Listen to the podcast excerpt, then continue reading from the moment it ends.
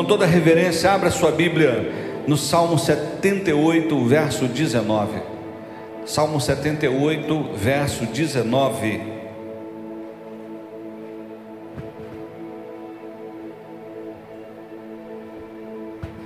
À medida que você for achando, vai dando um sinal de vida aí, um aleluia, um glória a Deus.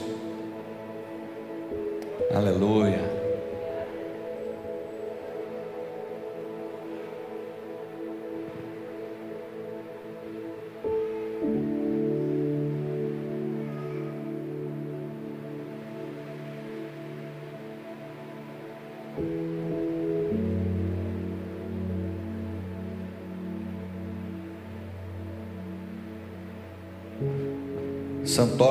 Tudo bem por aí?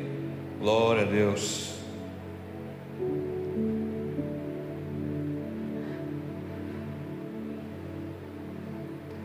Diz assim a palavra do Eterno, Salmo 78, 19. Também falaram contra Deus, dizendo: Poderá Deus, porventura, preparar uma mesa no deserto? Acaso fornecerá carne para o seu povo?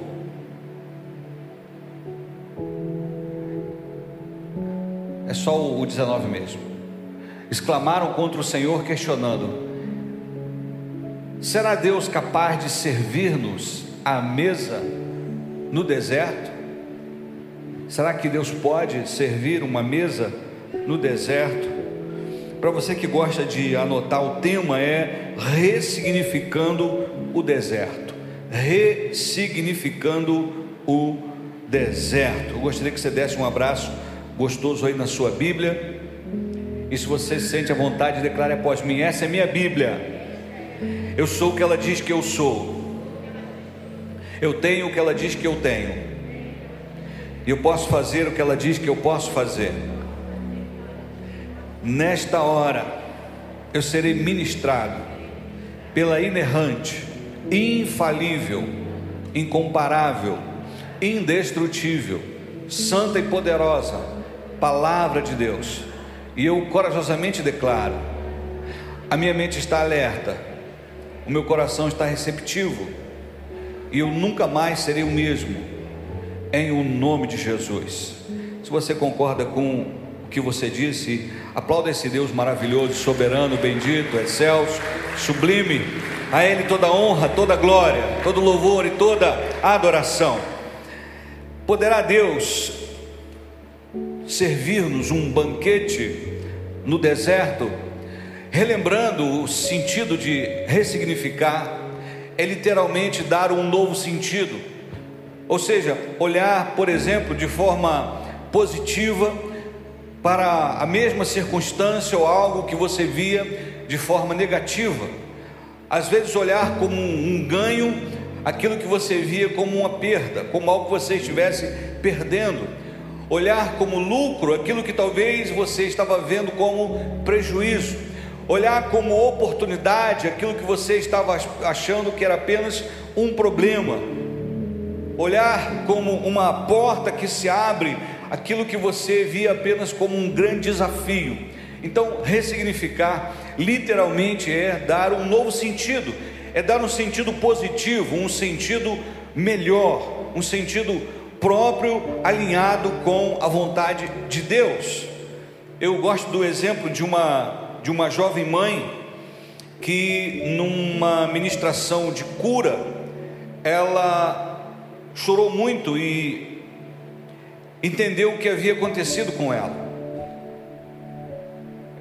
A sua mamãe,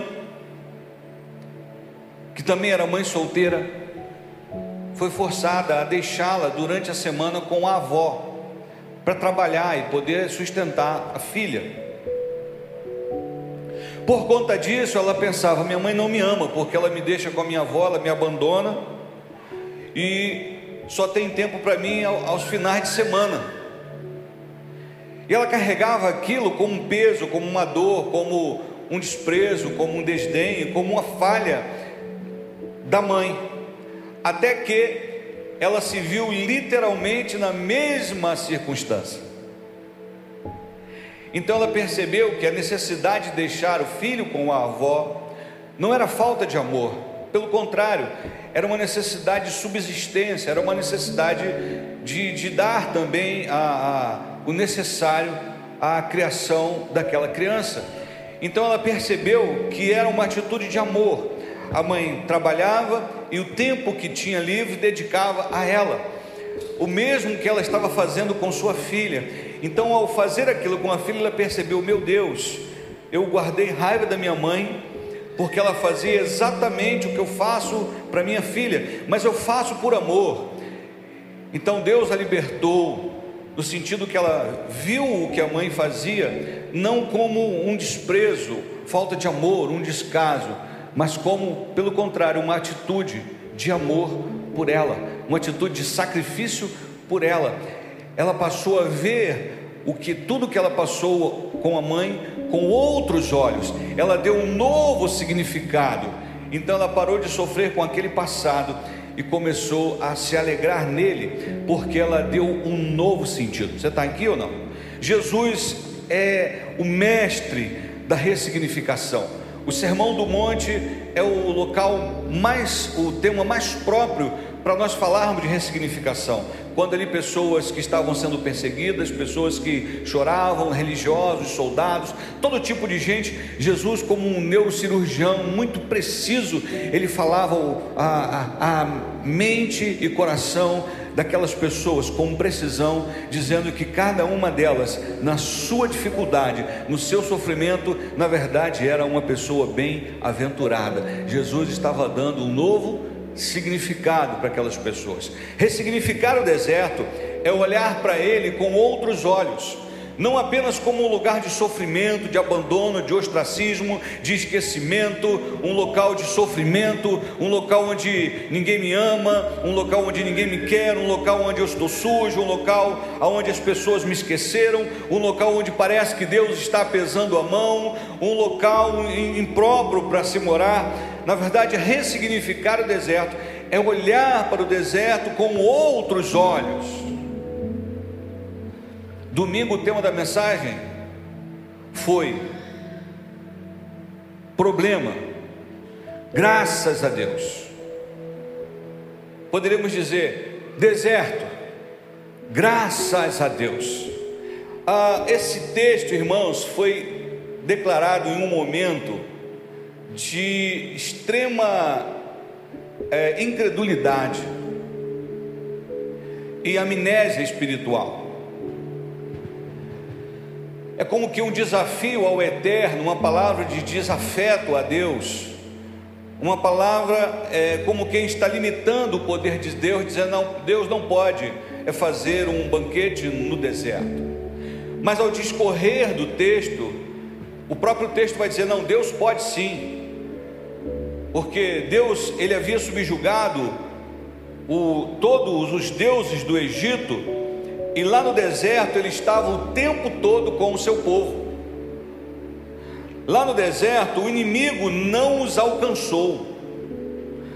Lá no deserto, por que o tempo todo? Porque de manhã tinha uma nuvem aliviando o calor do sol e dando a direção, a cadência para o povo caminhar de noite uma coluna de fogo trazendo é, aquecimento, porque o deserto a, temperatura costuma variar muito da noite para o dia. A noite, o dia pode ser quente e a noite pode ser extremamente fria. Então, durante o dia a nuvem estava com eles, durante a noite a coluna de fogo estava com eles. O inimigo ao encalço, o inimigo não os alcançou. Deus abriu o mar vermelho, isso está em Êxodo 13, 21. As águas que estavam amargas ficaram doces, Deus estava lá. Deus mandou o maná, a partir do capítulo 16 de Êxodo, verso 4. Quando eles enjoaram do maná, Deus manda carne, Deus manda as codornizes, Deus tira a água da rocha, Deus manda as tábuas da lei, Deus faz coisas extraordinárias no deserto para aquele povo. Quantos estão entendendo? E aí eu quero compartilhar com vocês 33 razões para ressignificarmos o deserto. Primeiro, número um, o deserto é lugar de passagem. Repita comigo: deserto é lugar de passagem. Pastor, o que isso tem a ver com ressignificar o deserto? Porque muitas pessoas olham para o deserto e pensam que ele é definitivo. Existem pessoas que parecem que estão se preparando para fazer morada no deserto, ou elas mesmas ampliam o seu deserto porque não conseguem viver, discernir o momento do deserto ou as lições do deserto. Se você está entendendo, diga amém. Você está aqui ou não? Então repita comigo: deserto é lugar de passagem. Ou seja, é apenas mais uma das diversas estações da sua vida. Não sei quantos aqui já pegaram um trem Belfor Roxo Central. Tem várias estações, eu não sei quantas são, mas são várias. E o, o trem demora aproximadamente uma hora para percorrer todas as, aquelas estações. Não é isso? Mais ou menos uma hora. E se não tiver nenhum problema. E aí daqui para lá você tem logo de cara Coelho da Rocha, Agostinho Porto, Vila Rosali, Pavuna, Costa Barros, Barros Filho, Honório Gurgel, Rocha Miranda, Madureira, que é a Magno na Estação Nova Iguaçu, agora é Mercadão de Madureira. Olha aí quantas estações, cada uma com a sua característica. Então entenda assim: o deserto é apenas mais uma estação. Então não fique preocupado por quanto tempo você vai viver o deserto se você estiver nele, mas quais as lições que eu vou aprender enquanto nele estou?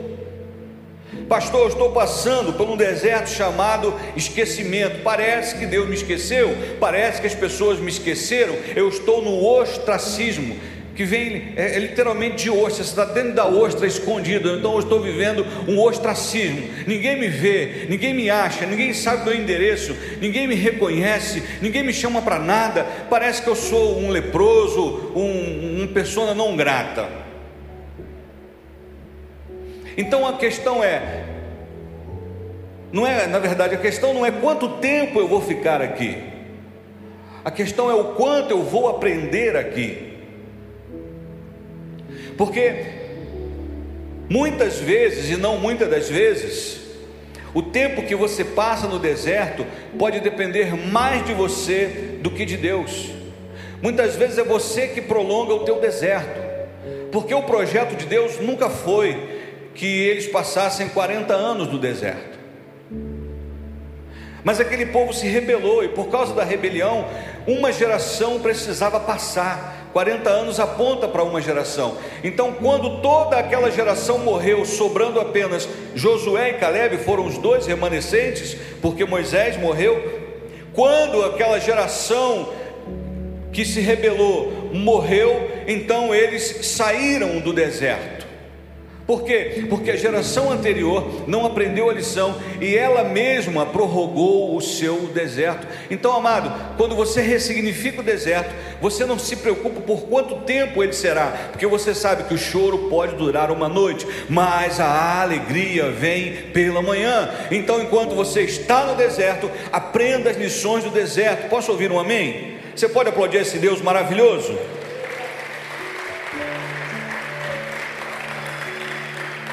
Não é uma questão de ser masoquista ou sádico, é uma questão de discernir que é um momento de aprendizagem tremendo. Então, eu não posso prolongar o meu deserto preocupado apenas em quando que eu vou sair, quando que ele vai acabar. Eu vou fazer a minha parte. E o eterno, no tempo certo, vai mudar a estação. Ele vai mudar a minha sorte. Quantos estão entendendo? Digam amém. Então repita comigo: deserto é lugar de passagem. Glória a Deus.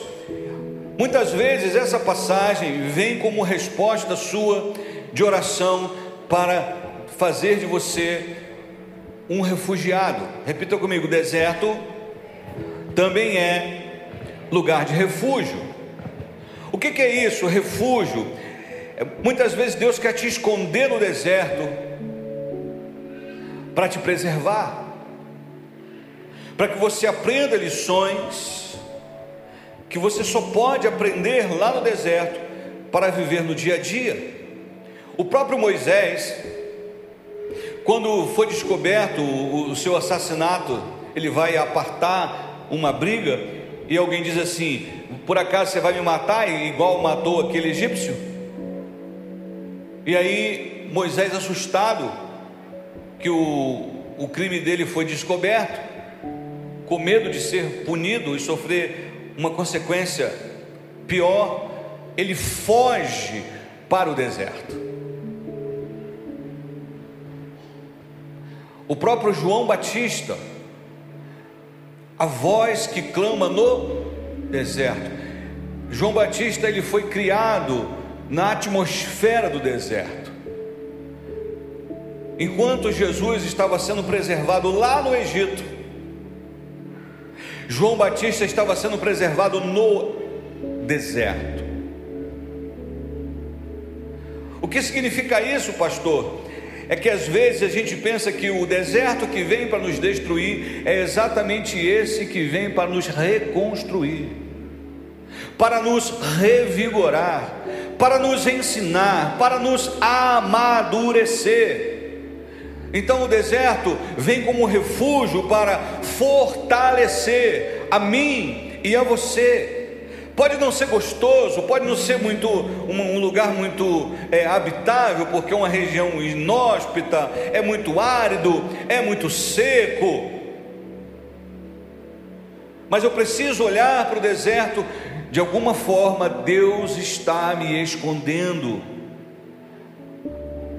neste problema, nesta dificuldade, nesta dificuldade, neste, eu gostei dessa palavra, ostracismo neste anonimato, neste esquecimento. Deus está me preservando. Quando nós vamos para o Egito, para Israel pelo Egito, a gente passa na, na segunda tradição, na comunidade dos cristãos cópita, aonde José e Maria ficaram escondidos para que Herodes não matasse Jesus.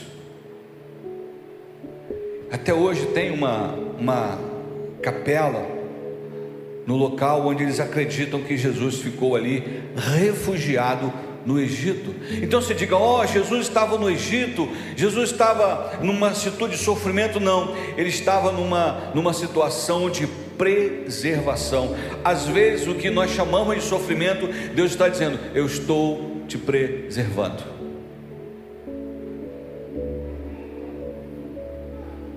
Quantos estão aqui? Sabe quando você tem que tomar aquele remédio amargo? Ah, você me odeia, está me dando remédio amargo. Não, eu estou tratando de você. Esses dias, irmão Zequinha estava tomando um chá de boldo, como se fosse um chá de erva cidreira ou de capim-limão. Eu não sei quem estava lá na casa dele nesse dia. E ele ofereceu para alguém quando essa a pessoa, eu não lembro agora quem foi que foi tomar o chá. Coisa horrorosa. Você estava resolvendo? Lembra quem foi? Não. A Val. Tudo bem, foi a Val. É porque não é a nossa Val, é outra Val, né? É outra Val.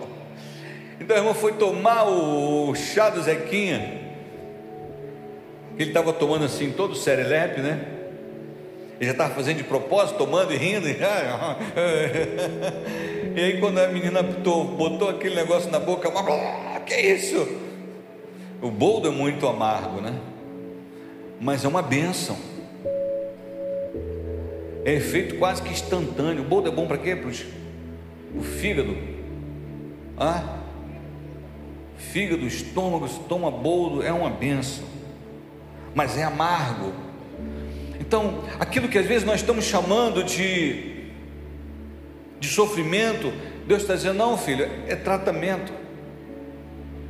Aquilo que às vezes a gente está chamando de esquecimento, Deus está dizendo: não, filho, é preservação. Eu estou te preservando. Jesus foi preservado lá no Egito, João Batista foi, pres foi preservado lá no deserto, o próprio Moisés buscou refúgio no deserto. Estamos aqui ou não? Mas a boa notícia é que deserto é lugar de intimidade.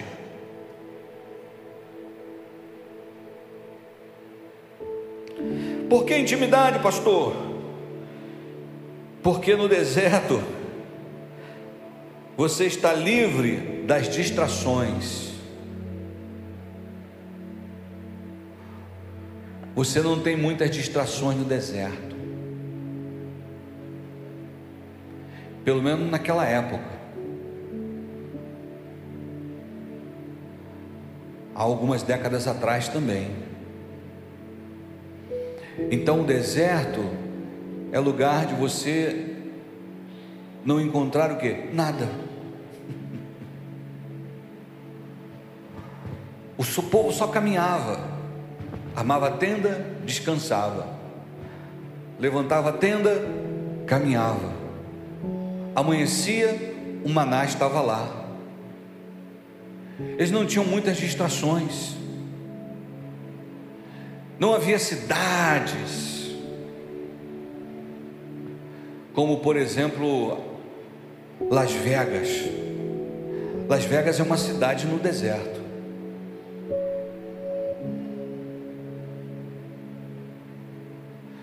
Mas hoje, o que era um deserto se tornou um local de recreação. Às vezes, Deus nos leva ao deserto para cortar as calorias da distração. Meu filho, você está muito distraído. E às vezes a gente só corre para Deus quando o calo está doendo. Quando está apertado. Quando o inimigo mostrou a cara furiosa, oh, vou te pegar, você, meu Deus, meu Deus, você, quando Deus às vezes solta os pitbulls, a gente, a gente corre para Ele. Então, lá no deserto, a gente fica mais perto do Senhor. Foi lá no deserto que você encontra um, um Monte Sinai até hoje.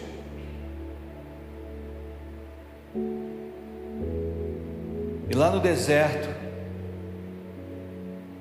Moisés subiu o monte e o monte fumegava. Quando Moisés estava embaixo, ele pegava a sua tenda, que era a chamada tenda do encontro. Moisés montava aquela tenda menor, não era o tabernáculo, era uma tenda menor. E Moisés ficava ali retirado e a glória de Deus se manifestava Todos os varões olhavam assim quando viam que Moisés ia para a tenda do encontro. Tem intimidade com Deus.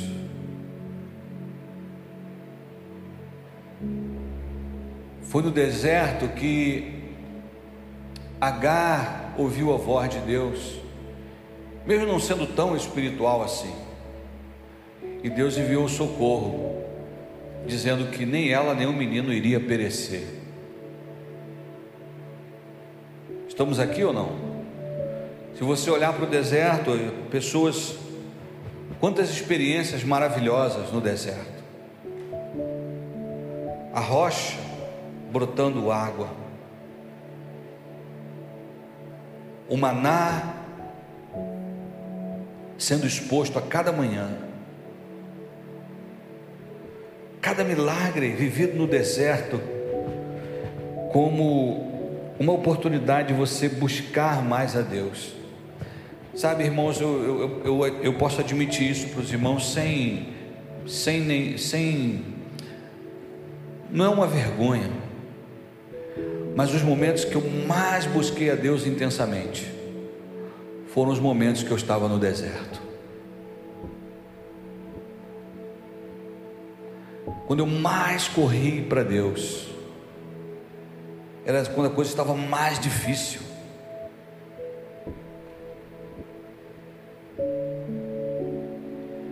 você quer orar mais, jejuar mais, ler a palavra mais, você quer subir mais no monte. Porque parece estar tá sentindo o, o bafo do, do inimigo no teu cangote. Aí você está correndo para Deus. Você sente que, meu Deus, até me arrepiei. Eu tenho que correr para a presença.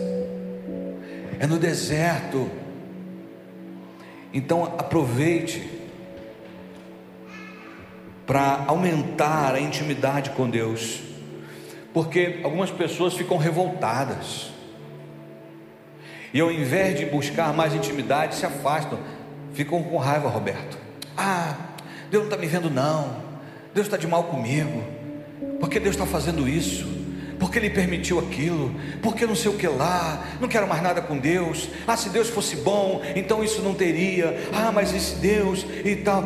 Quantas pessoas no próprio no retiro espiritual, eu pergunto propositalmente, porventura alguém veio para esse lugar aborrecido com Deus, aí sempre uma dúzia levanta a mão.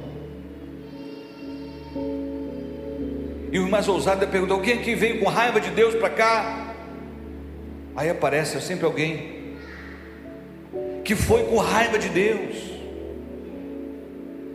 Por quê? Porque viu errado, viu com os olhos óculos errados, viu de forma diferente, não ressignificou ficou.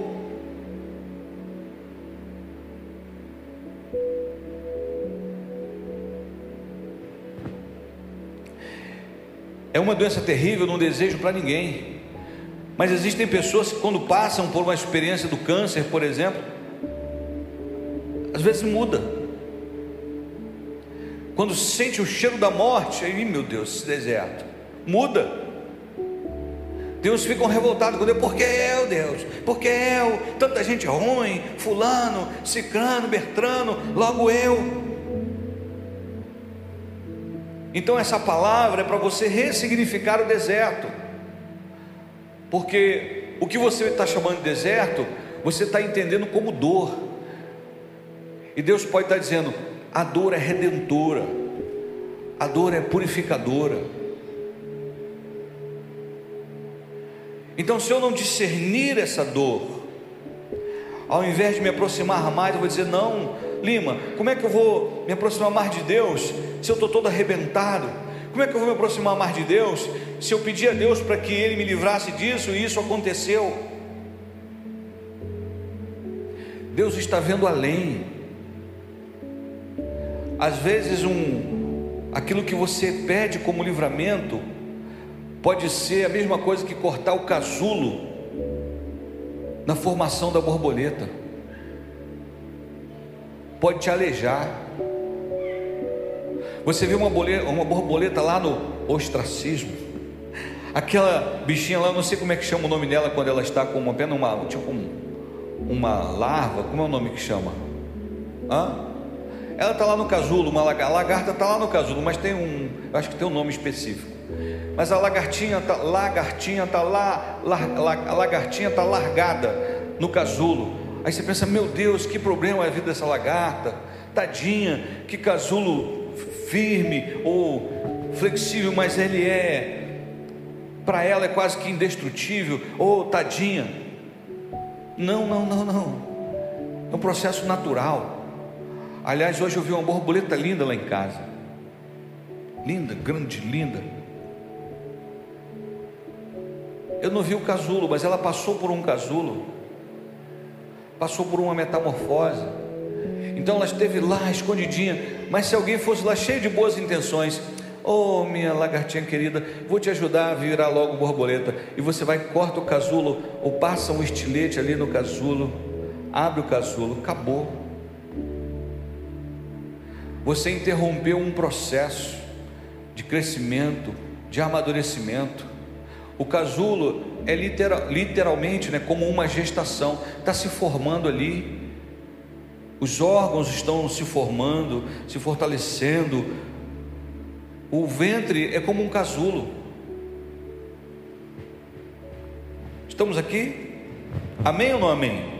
Então, olhe para o deserto como um local de passagem. Fica tranquilo, vai passar. Mas entenda também que é um local de refúgio, de preservação. Deus está te preservando. Aproveita esse cuidado de Deus, ainda que pareça estranho, mas também é um local de intimidade.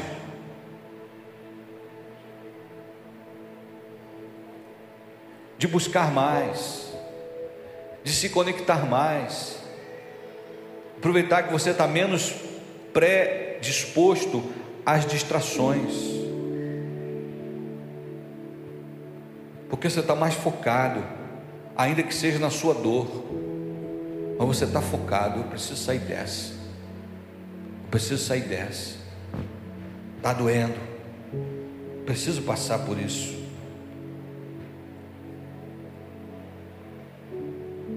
A boa notícia é que o Senhor está contigo, Ele não te deixa, não te desampara, e aí você aproveita a oportunidade para crescer na presença dEle. O próprio Jesus, irmãos, logo depois que sai do Rio Jordão, o próprio Espírito o leva ao deserto. Sim ou não? E Deus está lá, e Jesus está lá no deserto, e ele sente fome, e vem coisa ruim, diz: Olha, faz com que essas pedras aí se transformem em pães, ou seja, quebra o processo. Antecipa aí, e não, Jesus está conectado com o Pai, cheio da palavra, nem só de pão viverá o homem, mas de toda palavra que sai da boca de Deus.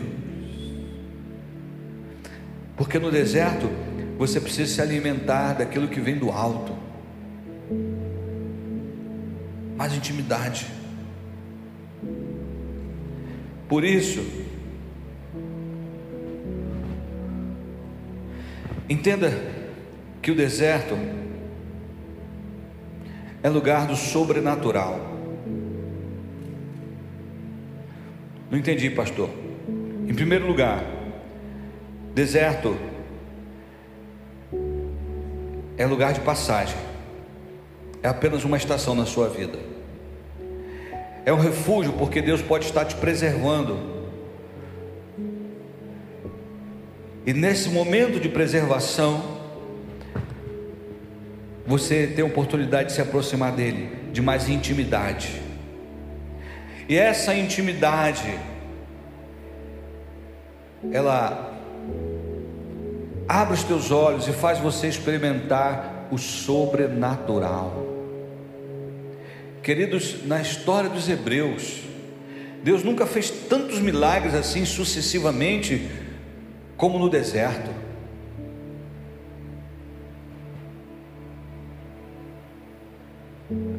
Todo dia o milagre da nuvem, toda noite o milagre da coluna. E aí eles vão passar por Mara,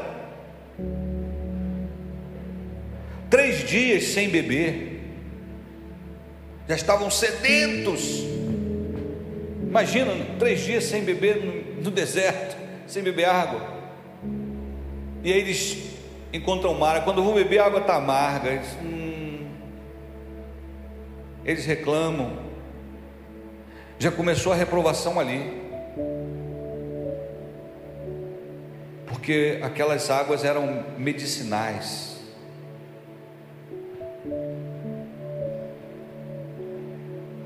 Mas mesmo assim Deus faz o paliativo ali e Moisés joga o galho na, na água e a água fica doce. Milagre. Depois, porque Deus que Deus tirou o povo do deserto, mas Ele queria também tirar o deserto do povo. Ou melhor, Deus tirou o povo do Egito, mas Ele também queria tirar o Egito do povo. Ele estava preparando o povo para uma nova dieta. Sabe, esses três dias ali sem beber água. Então, uma água que tinha propriedades medicinais, que inclusive para limpar o estômago, que a gente usa até hoje. Magnésio, o óleo de magnésio. Quando você vai fazer lavagem estomacal, você usa o que? O óleo de magnésio. E naquela água tinha magnésio.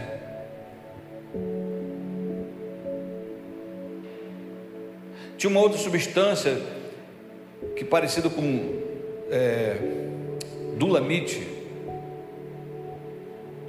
que prepara o coração para longas caminhadas. Prepara para caminhar.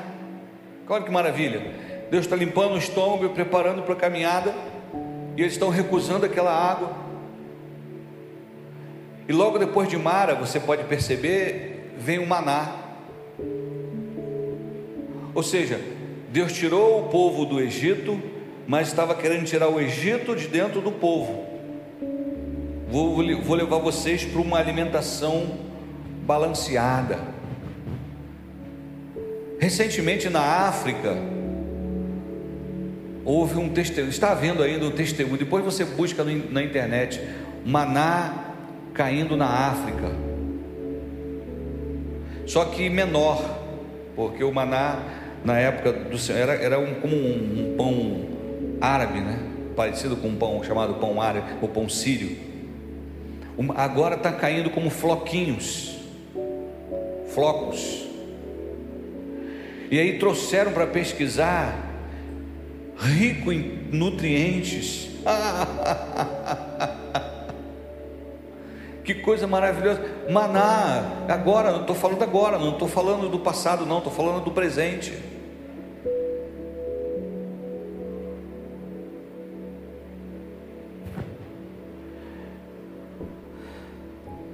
sobrenatural. Às vezes a gente se impressiona com algumas histórias sobrenaturais. A gente pensa e fala, tem gente que ainda fala assim: ah, meu Deus, eu quero ter um testemunho poderoso assim. Normalmente, testemunho poderoso é precedido de um deserto poderoso. Irmãos, então eu vi lá o meu marido na beira da morte,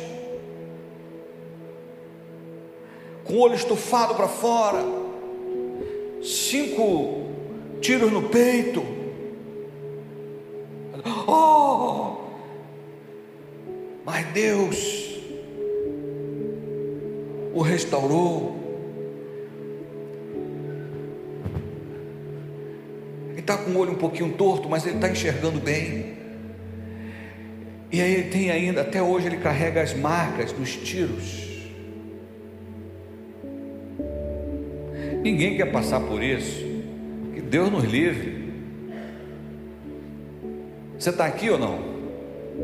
Mas eu preciso discernir e aproveitar o sobrenatural que eu vou viver. Por quê? Porque você tem, você diminuiu as distrações, você está com mais intimidade então você fica mais sensível ao sobrenatural.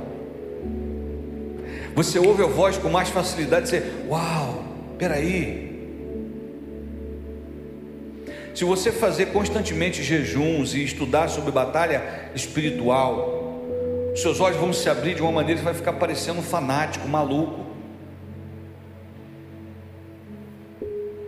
Por que, pastor? Porque você vai perceber tanto mais a ação de Deus quanto às ações do demônio.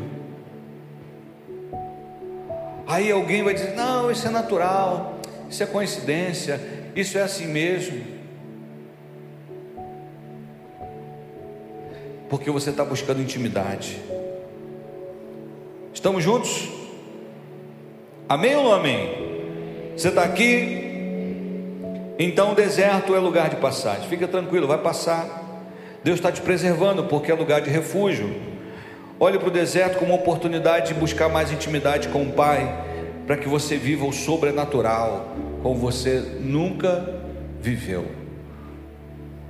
Aleluia! E eu quero encerrar dizendo que deserto é lugar de sonhar. É interessante porque no deserto as estrelas parecem que estão mais perto de nós. Hoje, com tantas luzes, tantos holofotes, acesos durante a noite, quando você caminha no deserto, você olha para cima, ó, parece um tapete estrelado.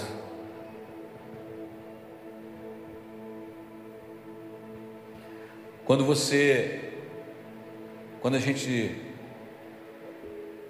sobe o, o Sinai de madrugada, e como é uma região desértica, tem apenas algumas, alguns pequenos hotéis, pequenos, mas poucos também. Mas quando você está subindo o Sinai e o tempo está bom, você parece que você está vendo um tapete estrelado.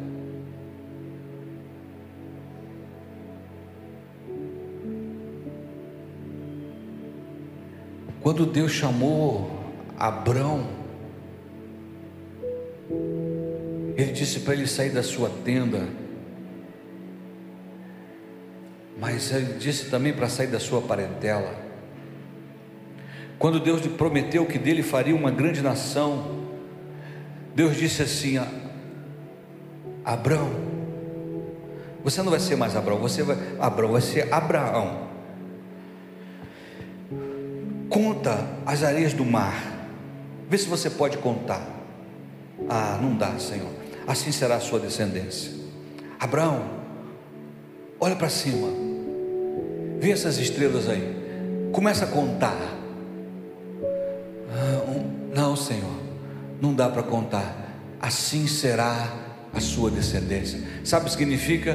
Que quando Abraão acordava, aquele sol escaldante, ele via aquelas, aquela areia ele sonhava: assim será a minha descendência. E quando escurecia, ele via aquele tapetão de estrelas, ele diria: Assim será a minha descendência. Então Deus fazia Abraão sonhar durante o dia, mas quando escurecia, ele sonhava durante a noite. Não importa se é dia, se é noite, é tempo de sonhar.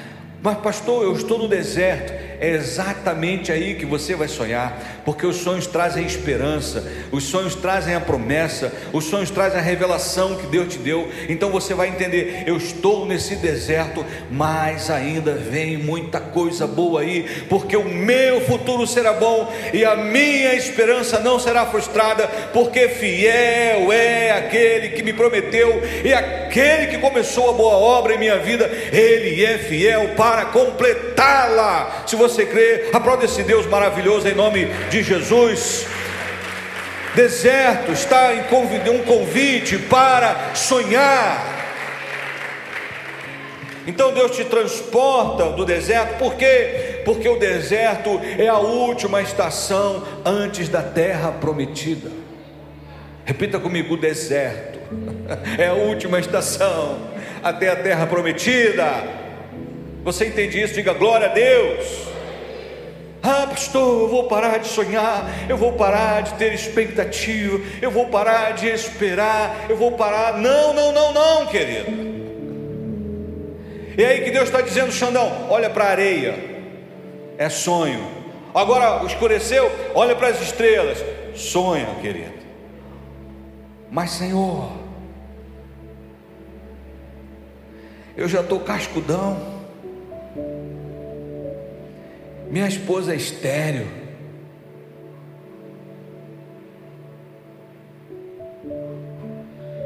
Uau! Ele era um. Como é que chama uma pessoa que é de 70 anos assim? Hã? Não sei o que, genário, como é que chama? Como é que chama? Lá, Manai, ninguém sabe. Me ajuda aí. Ele era um sententão, era um veterano. E aí,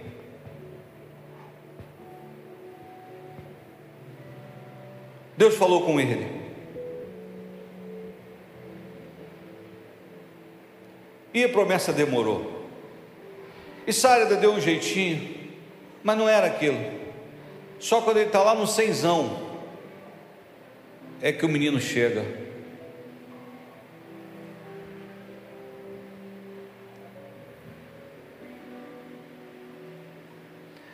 Não é uma questão de tempo, é uma questão de posicionamento. Não é quanto tempo eu vou passar no deserto, mas é o quanto eu vou aprender. Não é o quanto eu estou sofrendo, é o quanto Deus está me preservando.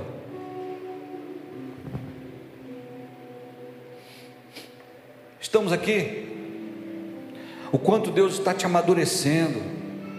Deus está dizendo, filho, sonha. Deserto é local próprio para sonhar. Por que, pastor? As estrelas, a areia, mas tem mais, é a última estação antes da terra prometida.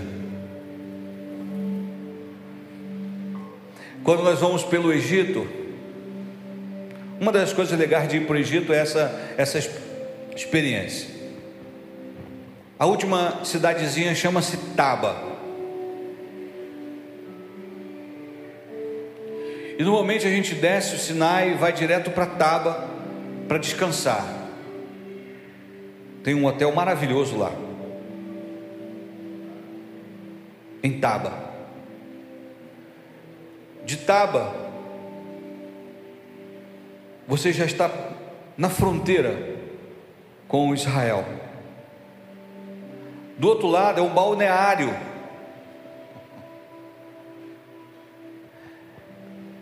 Banhado pelo mesmo mar, o mar vermelho. Mas quando você parece que você atravessa de Taba para Eilat, que é a primeira cidade, ao sul do, de Israel. Quando você atravessa de Taba para Eilat, parece que, o, que muda a atmosfera. Você começa a ver beleza. Você vê plantações, árvores. É diferente.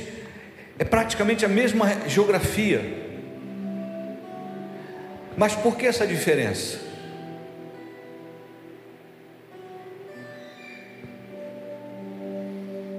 Por que, pastor? Porque o Deus que é adorado em Taba não é o mesmo Deus que é adorado em Eilat. O mais importante no deserto é a sua companhia. Se você está com Deus, qualquer lugar pode ser o paraíso.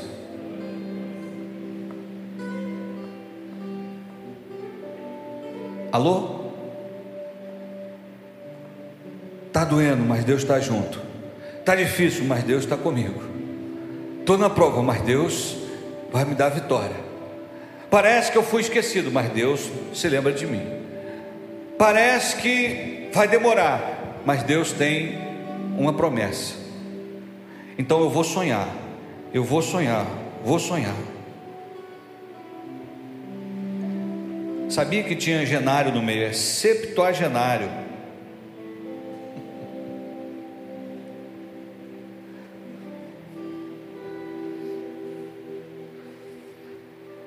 Septuagenário. Septuagenário. Você está aqui? Está doendo?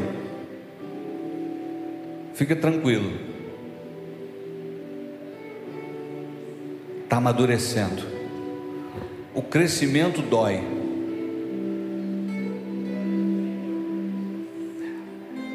E prepare-se, prepare-se, prepare-se, porque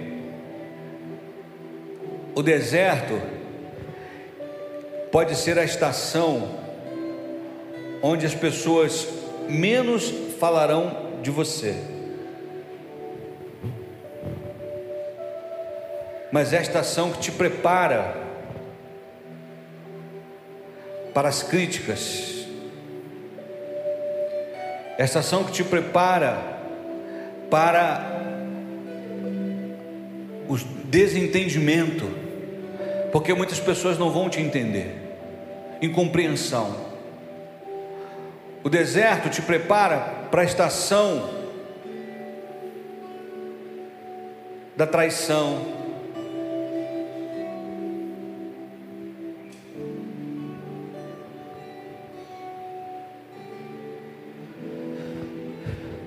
Porque quando você entra na estação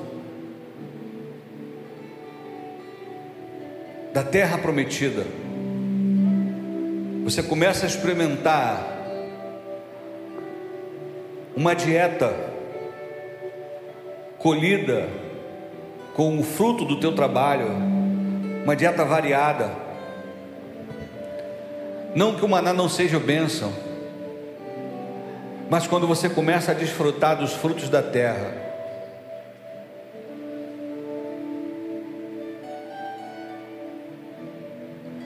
é aí que muitos inimigos vão se levantar.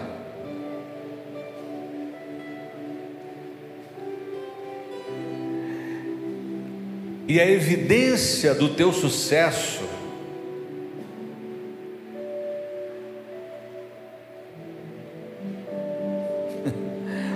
das evidências do teu sucesso chama-se difamação.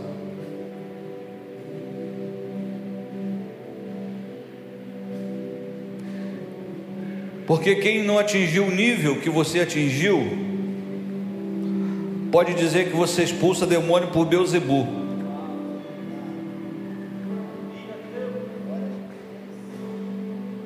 Quem não tem a comunhão com o Pai que você tem, pode dizer que você é só um comilão e beberrão, amigo de pecadores. Quantas pessoas falaram mal de Jesus enquanto ele estava no deserto?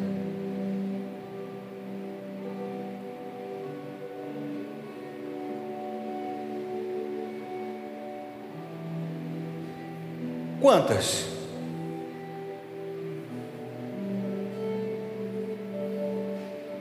Mas quando ele começou a curar, começou a multiplicar pão, começou a confrontar, começou a ensinar, começou a crescer o número de seguidores,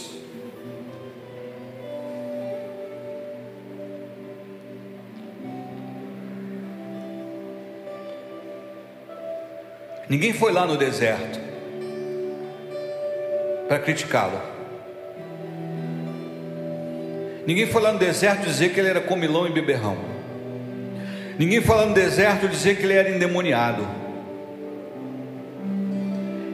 Enquanto ele era apenas o filho de José e Maria, ele não incomodava ninguém. Mas quando a fama dele começou a percorrer,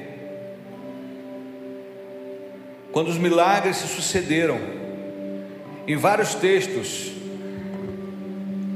os religiosos, não era gente incrédula, não, religiosos de alta patente, planejaram matá-lo várias vezes.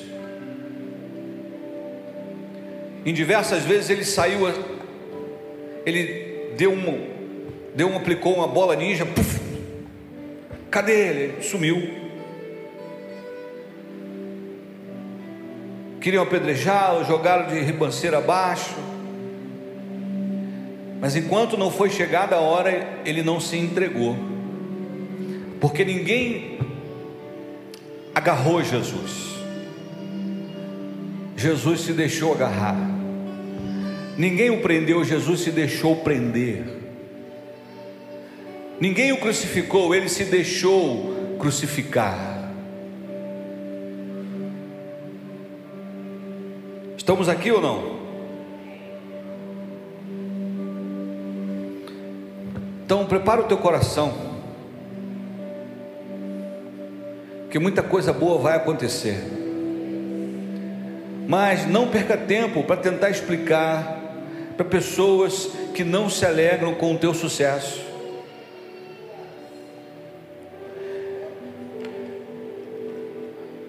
Algumas amizades se regozijam com o teu deserto. Mas quando você começa a voar, e eles têm que olhar de baixo para cima, isso incomoda, mas incomoda muito. Ele está endemoniado. Também amigo de publicanos e pecadores. É um blasfemador. É um falso profeta.